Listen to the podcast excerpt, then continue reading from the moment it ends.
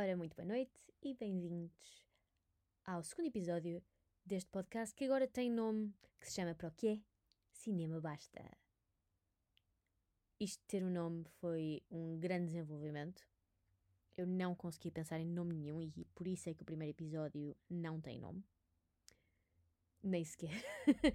Tem, tem no, no Spotify, mas durante a gravação, se repararem, eu não disse nome vez nenhuma, porque eu pensei, malta, não sei nome, avancemos. Eu pensei várias vezes no que chamar ao podcast e o melhor nome que me surgiu, só para verem a qualidade, a má qualidade que estava a surgir na minha cabeça, o melhor nome que me surgiu foi Quem Tramou Joana Coelho, em homenagem ao grande filme de 1989, penso eu, Quem Tramou Roger Rabbit. Mas depois pensei, ninguém que tem menos de 30 anos vai saber o que é que isto quer dizer, ninguém com menos de 30 anos vai perceber o trocadilho, e para além disso é dizer à internet o meu nome. Eu sei que depois tramei isto tudo porque já disse à internet o meu nome e temos que temos que ultrapassar esse facto. Mas acabei por ir por isto, acabei por ir por, por para o que é Cinema Basta. É, continua a ser um trocadilho em português que, que coloca a palavra cinema no meio. Daude. Funciona. Funciona para mim. Um, fiz o símbolo, o thumbnail, não o símbolo, mas o thumbnail do podcast uh, com uma fotografia que tirei em casa de um, de um amigo da janela de casa dele e depois a seguir, literalmente no preview, fiz um edit e pus o nome. Isto não podia ser mais low cost. Mas avançamos, temos segundo episódio. Yay! Fomos picked up. Picked up por Joana Coelho, que decidiu continuar com isto. Mas uh, muito obrigada por terem ouvido o primeiro. Para quem ouviu o primeiro, eu tinha objetivos de ter 20 pessoas a ouvir e esse objetivo foi passado e agradeço a toda a gente. Eu provavelmente, agora o difícil vai ser ter pessoas a ouvir o segundo, porque provavelmente toda a gente ouviu o primeiro a tentar dar aquela oportunidade e depois pensam, mas que merda é esta? não, não pensaram nada. Tive muitas pessoas a dizerem um, que gostaram de me ouvir, que gostaram do flow e que parece, parecia que estavam mais ou menos em minha casa a falar comigo, o que sabem que mais era esse o objetivo. E para já fiquei muito satisfeita com isso. Portanto, muito obrigada por terem ouvido o primeiro episódio. Se voltaram para o segundo, duplo obrigada. Entretanto, eu espero ficar um bocadinho mais proficiente nisto. Esse é outro update que eu quero fazer. É que isso não vai ser possível para este segundo episódio, nem para o terceiro, que vão ser gravados em Lisboa, porque, como boa imigrante, vim passar as férias de Natal a Lisboa. Férias de Natal, como se isto fosse a primária. Não. Eu tirei férias para vir cá no Natal, mas uh, estou em Lisboa e por isso não posso fazer nada em relação à gravação. Estou a fazer isto como o primeiro episódio, mas a partir do quarto já vou estar a gravar num estúdio à, séria, à séria, porque me ocorreu. Isto é muito estúpido que não me tenha ocorrido antes, ok?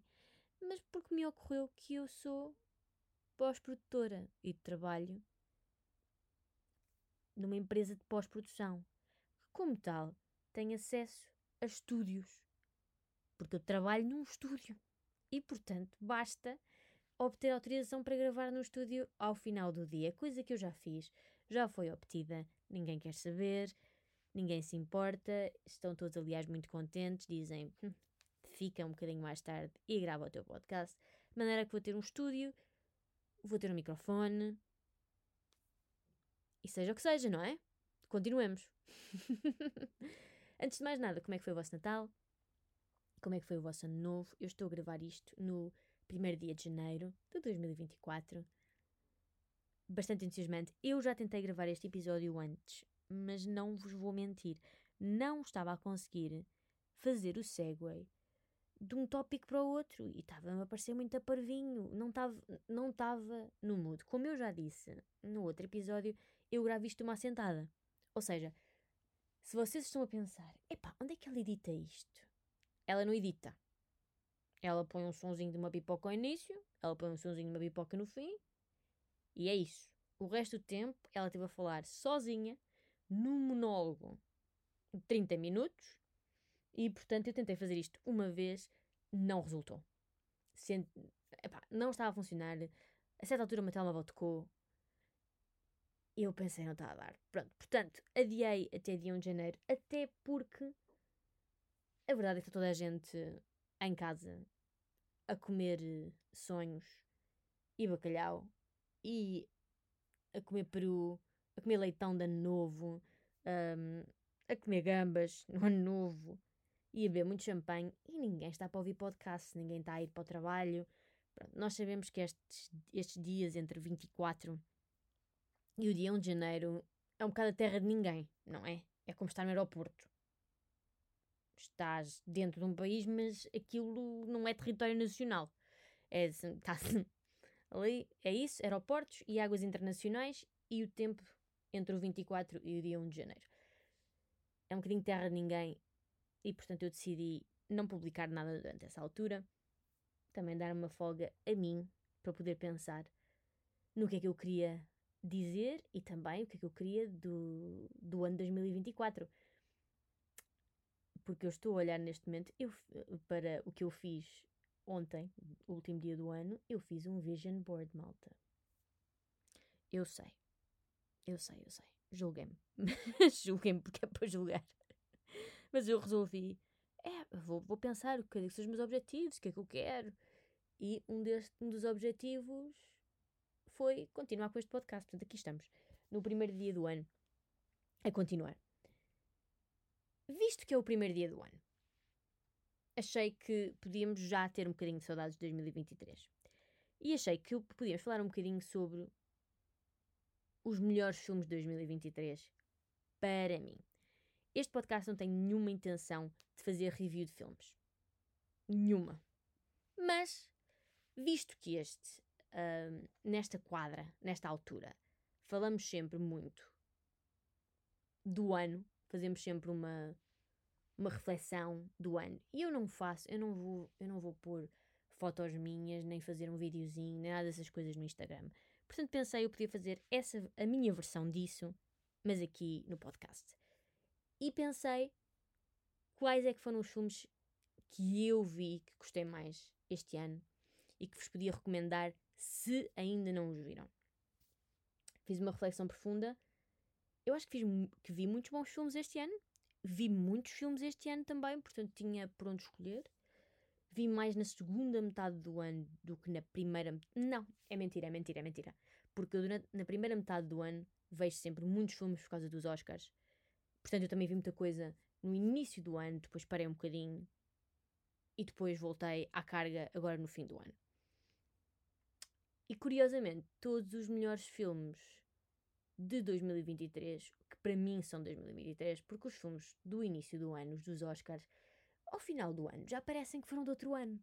Portanto, não os consegui trazer para aqui, porque muitos filmes da época de 2023 2023 em termos de Oscars já eram filmes que eu tinha visto em 2022, portanto, para mim parecem esses filmes já bastante usados e coitadinhos. coitadinhos dos filmes, não fizeram mal a ninguém, mas para mim já não me pareciam frescos. E portanto acabei por escolher três filmes do final de 2023 que eu gostei imenso.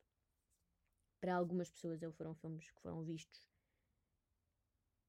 muito no fim de 2023, para outras, outro dos filmes foi visto muito no início, para quem esteve a acompanhar as compras que foram feitas em Sundance. Um, escolhi três filmes. Um filme em americano. Bem, não é americano, é inglês e coreano, mas o filme é americano. Um, um filme que eu me lembro em francês e outro filme em japonês. Portanto, na realidade, aqui um caso internacional. Portanto, escolhi Past Lives, da Celine Song, escolhi Anatomy of a Fall e escolhi O Boy and the Heron, do Studio Ghibli. E comecemos por, pelo Past Lives. O Past Lives foi um dos grandes sucessos que saiu um, este ano, portanto, de Sundance. Sundance é um festival, para quem não sabe, uh, de, pronto, não, não vou estar a assumir que não sabem, perdoem-me se já sabem. Um, Sundance é um festival na América. É no Utah, penso eu em Park City, no Utah, porque é um, uma cidade, é, faz sempre em janeiro, é numa cidade em, em que neva e, portanto, é um festival que é famoso por ser feito na neve. Pronto, portanto, é, é, é um festival um bocadinho diferente porque é feito na neve. Como vocês sabem, o principal foco de, do cinema americano em termos de os principais focos do cinema americano em termos de localização são normalmente ou Nova York ou Los Angeles e Los Angeles é mais deserto que outra coisa, portanto nunca neva e Nova York neva, mas não é provavelmente isso que marca Nova York. Por isso, um festival americano onde neva é sempre engraçado. Para isso, é um, Sundance é um festival muito interessante porque é um festival mais indie, é um festival com coisas um bocadinho diferentes, costuma ter interesse saber o que é que sai de Sundance. E este ano, a principal coisa que saiu de Sundance foi o Past Lives, que, um, como eu estava a dizer, é um filme de uma realizadora que se chama Celine Song, que é coreana e canadiana. A história é muito parecida com a história dela, aparentemente. Acho que algo romantizada, mas muito parecida com a história dela. E é uma história sobre imigração, sobre língua, sobre sermos pessoas diferentes em línguas diferentes, sobre onde é que a vida nos pode levar onde é que a vida nos leva. E é um filme, para mim, quase perfeito. Gostei imenso. Gostei imenso, imenso, imenso. É, o tempo todo em que eu estava a ver, uh, eu estava a pensar. Este era um filme que eu gostava de ter escrito, porque eu acho que é tão bem escrito e tão bem representado e tão bem realizado um, que realmente me encheu o coração. Para além disso, é um filme que fala sobre imigração, sobre como a nossa vida evolui de uma maneira que às vezes podíamos, não era a que nós queríamos, mas é a que temos, e como a vida é uma escolha. E isso, tudo isso são tópicos que acho que me tocam especialmente a mim uh, que, que, que, fazem sentido para mim e, portanto, o filme foi um filme que marcou 2023. É um filme tanto em inglês como em coreano, o que é uma coisa que eu apreciei bastante, porque é um filme que não não entra naquele clichê de pôr toda a gente a falar inglês só porque sim. Uh, é um filme que não, que não chama estúpida a audiência assumindo que, que um bocadinho de legendas as vão assustar. Vejam. Vejam se não viram, acho que vão gostar.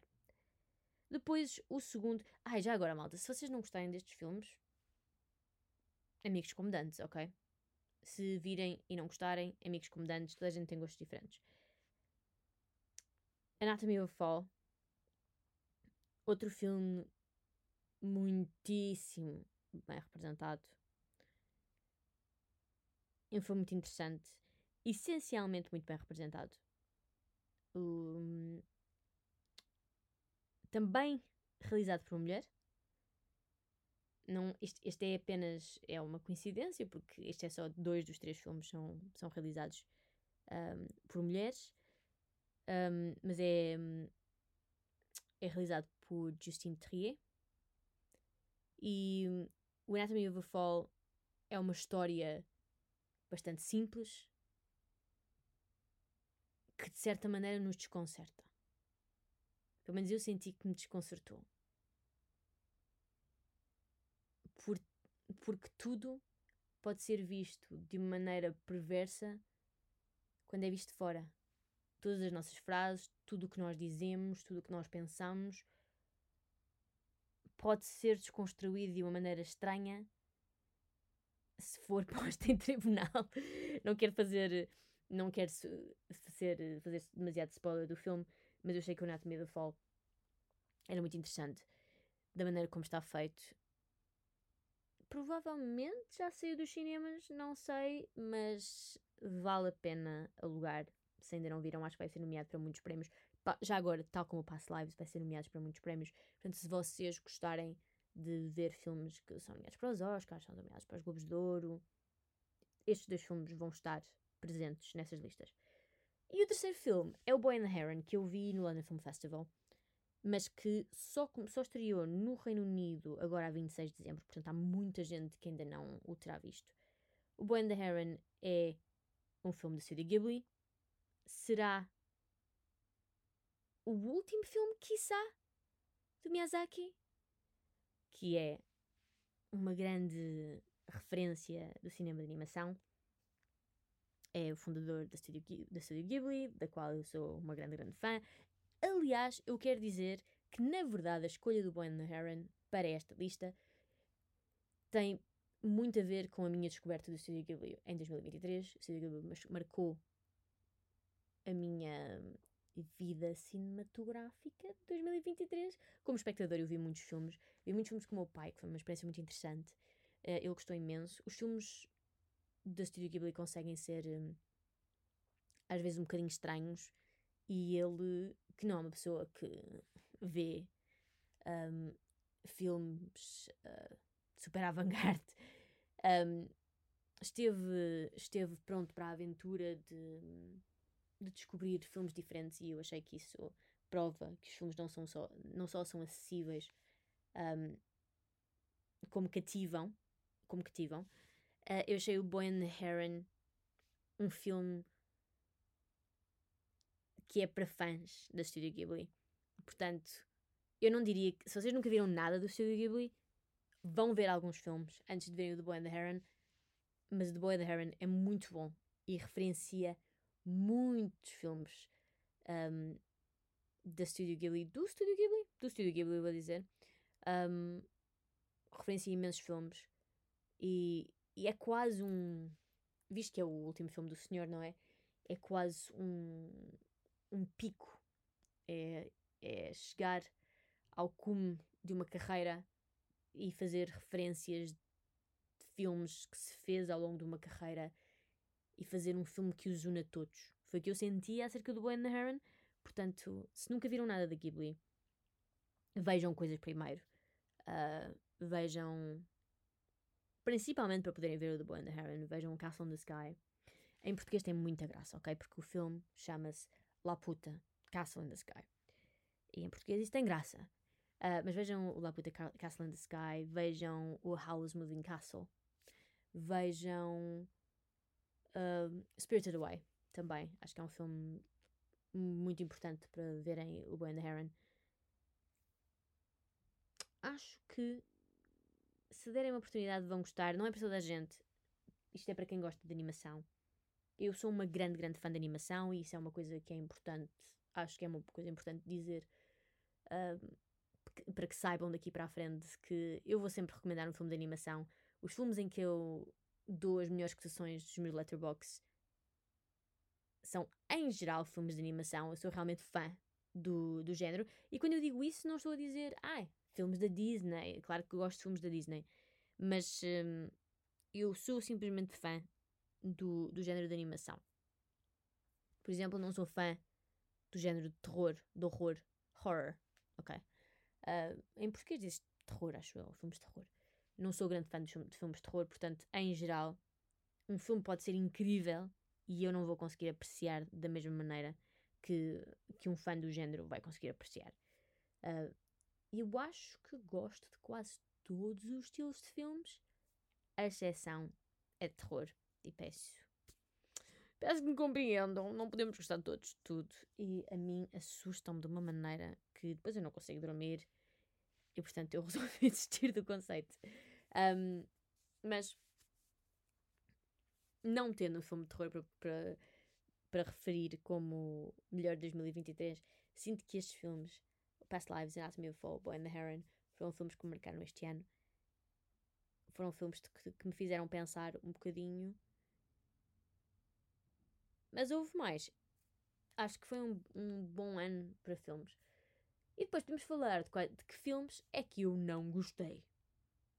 Ok.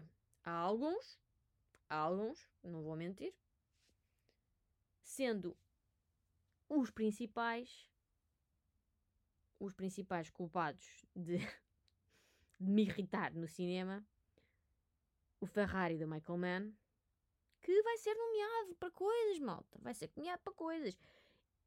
Por isso é que eu digo: nunca fiquem ofendidos se eu não gostar de um filme que vocês gostaram, porque há muita gente que, vai, que gostou de filmes que eu não gostei e o oposto, ok? Depois vi um filme péssimo. Ah, mas há uma razão para o Ferrari ser, ser um filme que eu odiei. Eu embiquei e assumo que isto foi, foi, foi teimosia e foi. e simplesmente irritou-me. Eu embiquei com o facto do filme ser todo passado em Itália, com personagens que são todas italianas e o filme ser todo em inglês, com atores americanos e a Penélope Cruz. Epá, não. É um filme sobre o criador da Ferrari. É um filme que se passa em Modena. Modena, acho que é assim que se diz em italiano, mas Modena em bom português. E eles nem para pedir um café se dignam a falar um pedacinho de italiano. E isso irrita-me. Porque acho que já passámos a era no cinema em que, em que tudo tinha que ser em inglês porque ninguém lia uma legenda. Não é? Eu acho que nós em português e em Portugal, sabemos que uma legenda não nos assusta, porque vemos quase todos os filmes com legendas. Isso não é verdade para o mercado inglês, para o mercado americano. Eles continuam muito assustadinhos com o conceito de uma legenda e sinto que já isso há falso. Soa falso e eu já não consigo tolerar.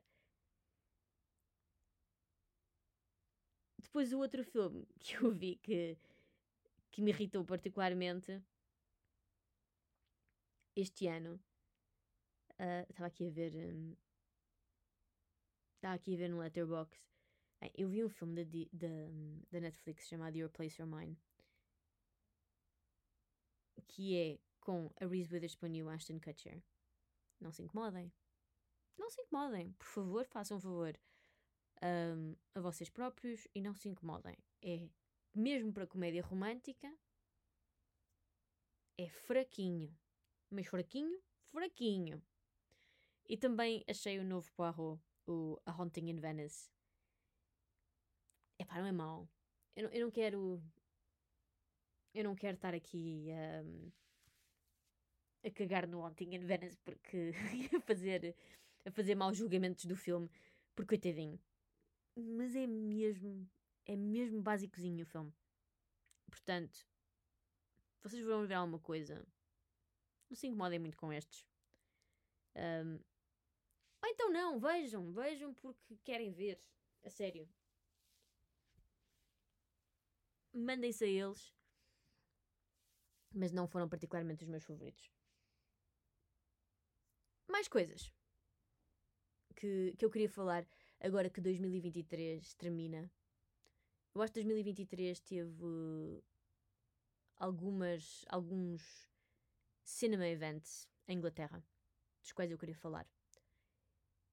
E eu notei particularmente agora no último. Em entretenimento existe muita noção de quarters, portanto, de quartos do ano. Em, portanto, o ano divide-se em quatro quartos, não é? Um, e hum, as releases, portanto, quando os filmes saem, são definidos por cada quarter, por cada quarto do ano.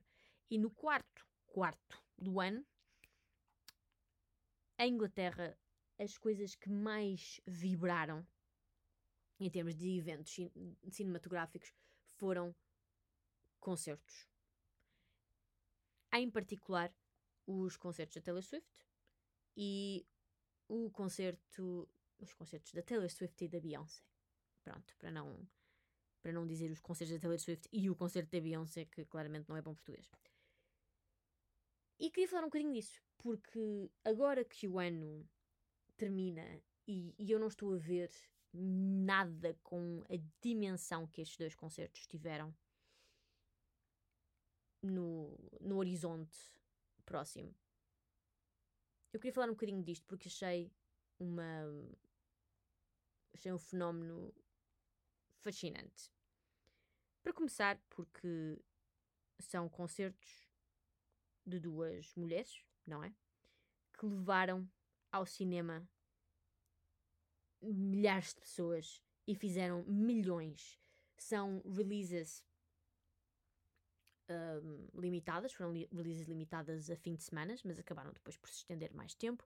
Em Portugal também estiveram no cinema, penso eu nos UCIs, por uma razão específica, porque a distribuição dos filmes, dos, de ambos os filmes foi feita pela AMC, que na América é AMC, na Inglaterra é Odeon e em Portugal é UCI.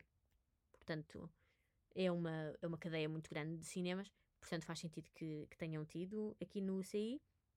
Não sei, portanto corrijam-me se quiserem mandar mensagem, se esteve noutros cinemas, mas sei que esteve particularmente no Corte Inglês. E porque os UCIs em Portugal estão no Corte Inglês. Achei absolutamente fascinante a quantidade de pessoas que foram ao cinema ver concertos. E achei particularmente fascinante a maneira como eles foram feitos. A maneira como eles foram feitos não mudará o paradigma de como filmes são distribuídos em geral. Porque, como é óbvio, são fan-driven. Portanto, quem os vai ver são fãs destas artistas, tanto da Beyoncé como da Taylor Swift. Um, mas a maneira como foram feitos é muito interessante. Estes filmes foram feitos de uma maneira absolutamente independente. Não tiveram estúdios, não tiveram streamers que tivessem agarrados e que os tivessem comprado. Isto é raro para, para, para filmes destes. A distribuição foi tratada sem um estúdio no meio, sem um grande distribuidor no meio. Foi, foram tratados diretamente com os. Uh, com, a, com as cadeias de cinema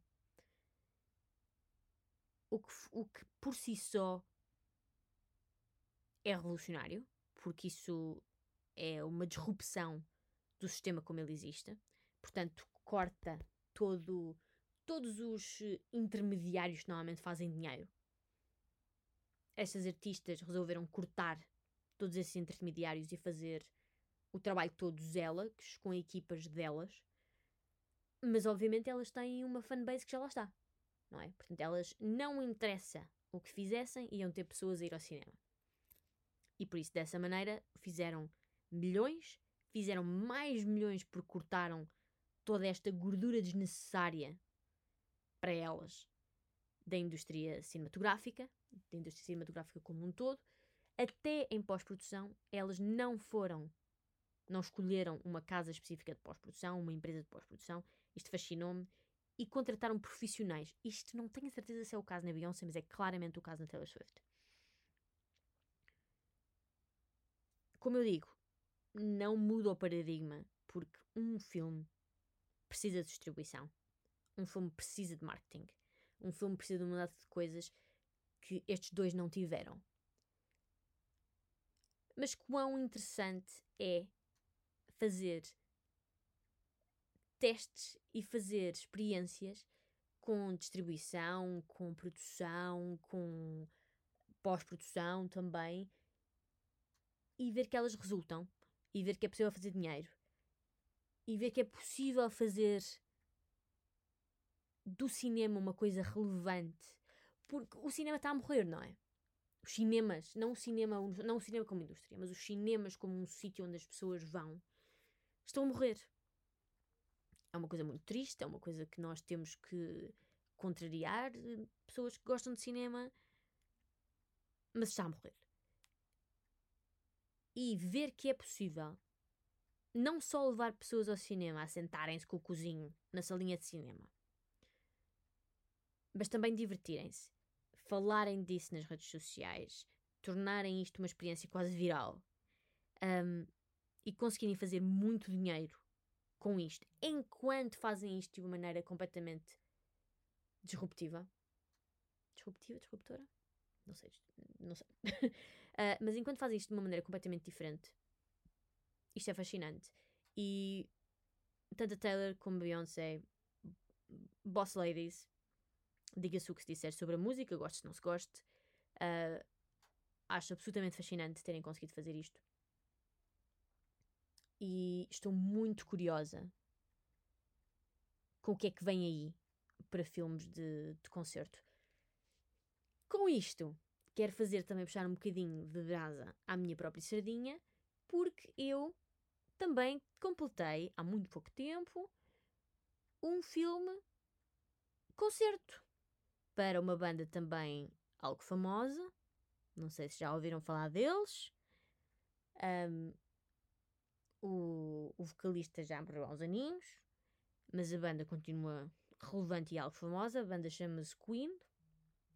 E eu trabalhei durante uma grande parte do meu ano uh, numa nova versão numa nova versão do Queen Rock Montreal que vai estar em IMAX em janeiro. Portanto, Queen Rock Montreal é um concerto épico dos Queen um, e vai estar em IMAX pelo mundo fora. E se vai estar nos em janeiro de 18 a 21, portanto, one weekend only, só apenas um fim de semana. Não tenho a certeza se vai estar em Portugal, mas vou descobrir e no próximo episódio já vos vou dizer. Ai, esperem que eu tenho aqui o. Eu tenho aqui uma lista dos territórios que participam. Portugal participa! Ok, vai estar em Portugal! Yay! Um, portanto, estará. Estará claramente num, num IMAX aqui em Portugal. Calculo que. Onde é que há IMAX aqui em Portugal? Havia um no Colombo, não havia? Eu vou descobrir. Mas. Se tiverem curiosidade, se quiserem ver um filme feito por mim, não só por mim, mas porque obviamente o filme foi filmado antes de eu nascer, mas foi recuperado por mim e foi feito em 4K e com as dimensões e tudo mais por mim pela minha equipa se tiverem curiosidade, se quiserem ver, se gostarem de Queen, vão ver. Acho que vão gostar. Não é feito da mesma maneira, não é distribuído da mesma maneira que Taylor Swift e que a Beyoncé fizeram os filmes delas. Mas, dito isto, eu acho que está bom. Eu acho que está bom. E se quiserem ver, fazer-me-iam muito feliz. digam-me se, se vão e depois digam-me se gostaram. Estou também um, algo curiosa para ver qual é que vai ser uh, o desempenho do filme, visto que é, os Queen são uma das maiores bandas do mundo, não é? Portanto, tenho curiosidade se vai fazer uh, algum sucesso. Claro que é um, que é um, um concerto que muita gente já viu, que muita gente tem em casa, mas nunca passou em IMAX. Claro que não vai fazer as mesmas quantidades de dinheiro porque a Taylor e a Beyoncé fizeram coisas no resto do, dos cinemas, portanto, não só neste formato específico, mas mesmo assim, acho que vai ser uh, um evento.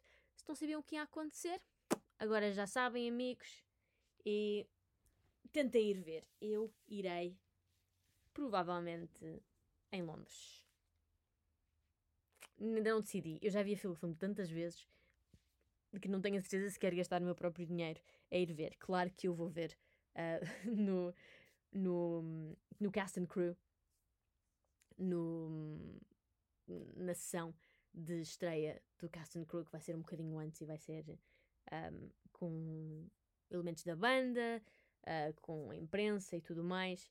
Uh, mas depois, será que depois quero ir ver com, com amigos? Ainda não sei, ainda não decidi.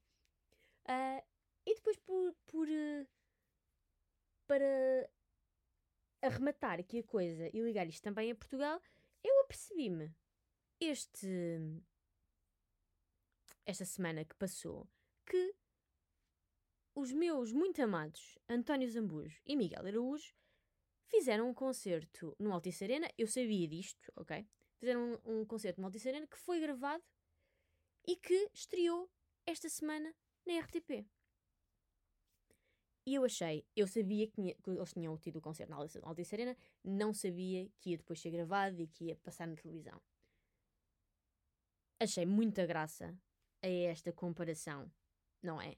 De Beyoncé, Taylor, Queen a passar em cinemas e a RTP a fazer uma estreia de dois dos que são dos maiores músicos portugueses a cantar em língua portuguesa em 2023.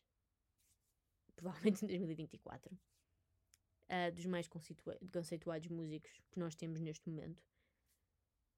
Que, como duo, provavelmente trazem muito mais gente do que sozinhos, não é? Por ainda por cima são os ujos, como eles chamam, se chamam.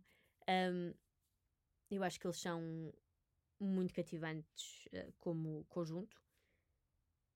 E a RTP faz disto. Não só não põe isto no cinema. Mas pronto, ok, eu aceito que se calhar em Portugal isso teria, teria poucas condições para acontecer. Mas da mesma maneira que a Taylor ou a Beyoncé fazem filmes em Portugal e as pessoas vão ver, também não percebo porque é que nós não conseguimos almejar isso, um bocadinho disso para a música portuguesa. Mesmo que seja com apenas duas ou três sessões, não sei porque é que às vezes isto é uma coisa que vocês vão, vão ouvir dizer muito neste podcast. Que é, eu acho que nós temos poucas ambições para a nossa indústria. Não só para a nossa indústria uh, cinematográfica como para a nossa indústria musical. As nossas indústrias criativas têm poucas ambições às vezes uh, e gostava que tivessem mais. Por que não, numa altura em que os concertos uh, estão a bater, não é? Como uma experiência de cinema, visto que eles só fizeram concertos no Porto e em Lisboa, por que não fazer sessões pelo país inteiro para que as pessoas possam ver e no, nos cinemas, nos seus cinemas locais? Acho que é uma oportunidade perdida. Mas pior do que isto, malta. O filme estreou à meia-noite de uma quinta-feira. Portanto, o concerto do, do António Zambujo e de Miguel Araújo estreou à meia-noite de uma quinta-feira. Não aceito. Nem sequer horário nobre isto teve. Porquê é que nós não saímos da cepa, da cepa torta? Ora, aqui está. Case in point. Case in point. Porque nós não saímos da cepa torta. Eu aceito que temos que a, nossa, que a nossa música vai ter muito menos expressão porque só nós portugueses é que falamos com este sotaque. Os brasileiros não, não, não percebem o que nós estamos a dizer. Um, em geral, não tem expressão. Um, no, a nossa música não tem muita expressão nos países africanos que falam português. Aceito isso tudo. Mas a RTP é um canal público nacional que, na minha opinião, devia dar um destaque à música portuguesa e que tem um, não é? Tem tanta oportunidade como com a TVI de dar um palco, dar um espaço à música portuguesa para crescer no país em que vai ser ouvida. E passar um concerto destes à meia-noite, como estreia, não aceitei bem. Pronto, não aceitei bem. Sei que já passaram outra vez. Já passaram outra vez, passaram num horário melhor. Mas mesmo assim, não foi um horário excelente. Era à tarde. Era à tarde, pode ter sido um sábado, mas era à tarde na mesma. Eu vi. Não, não vi porque foi à meia-noite. E eu trabalhava no dia a seguir. Isto já está a ficar com longuinho. Portanto, eu acho que me vou despedir. Mas uh, deixo-vos com um desejo que o vosso 2024 seja fantástico. Continuem a apoiar, a, a apoiar e ouvir o podcast, se quiserem, barra puderem.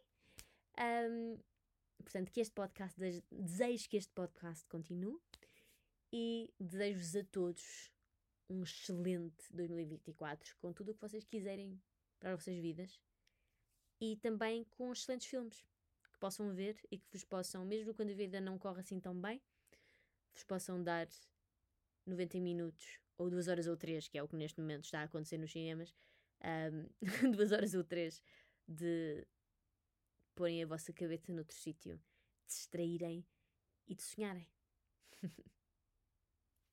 um grande beijinho e até para a semana.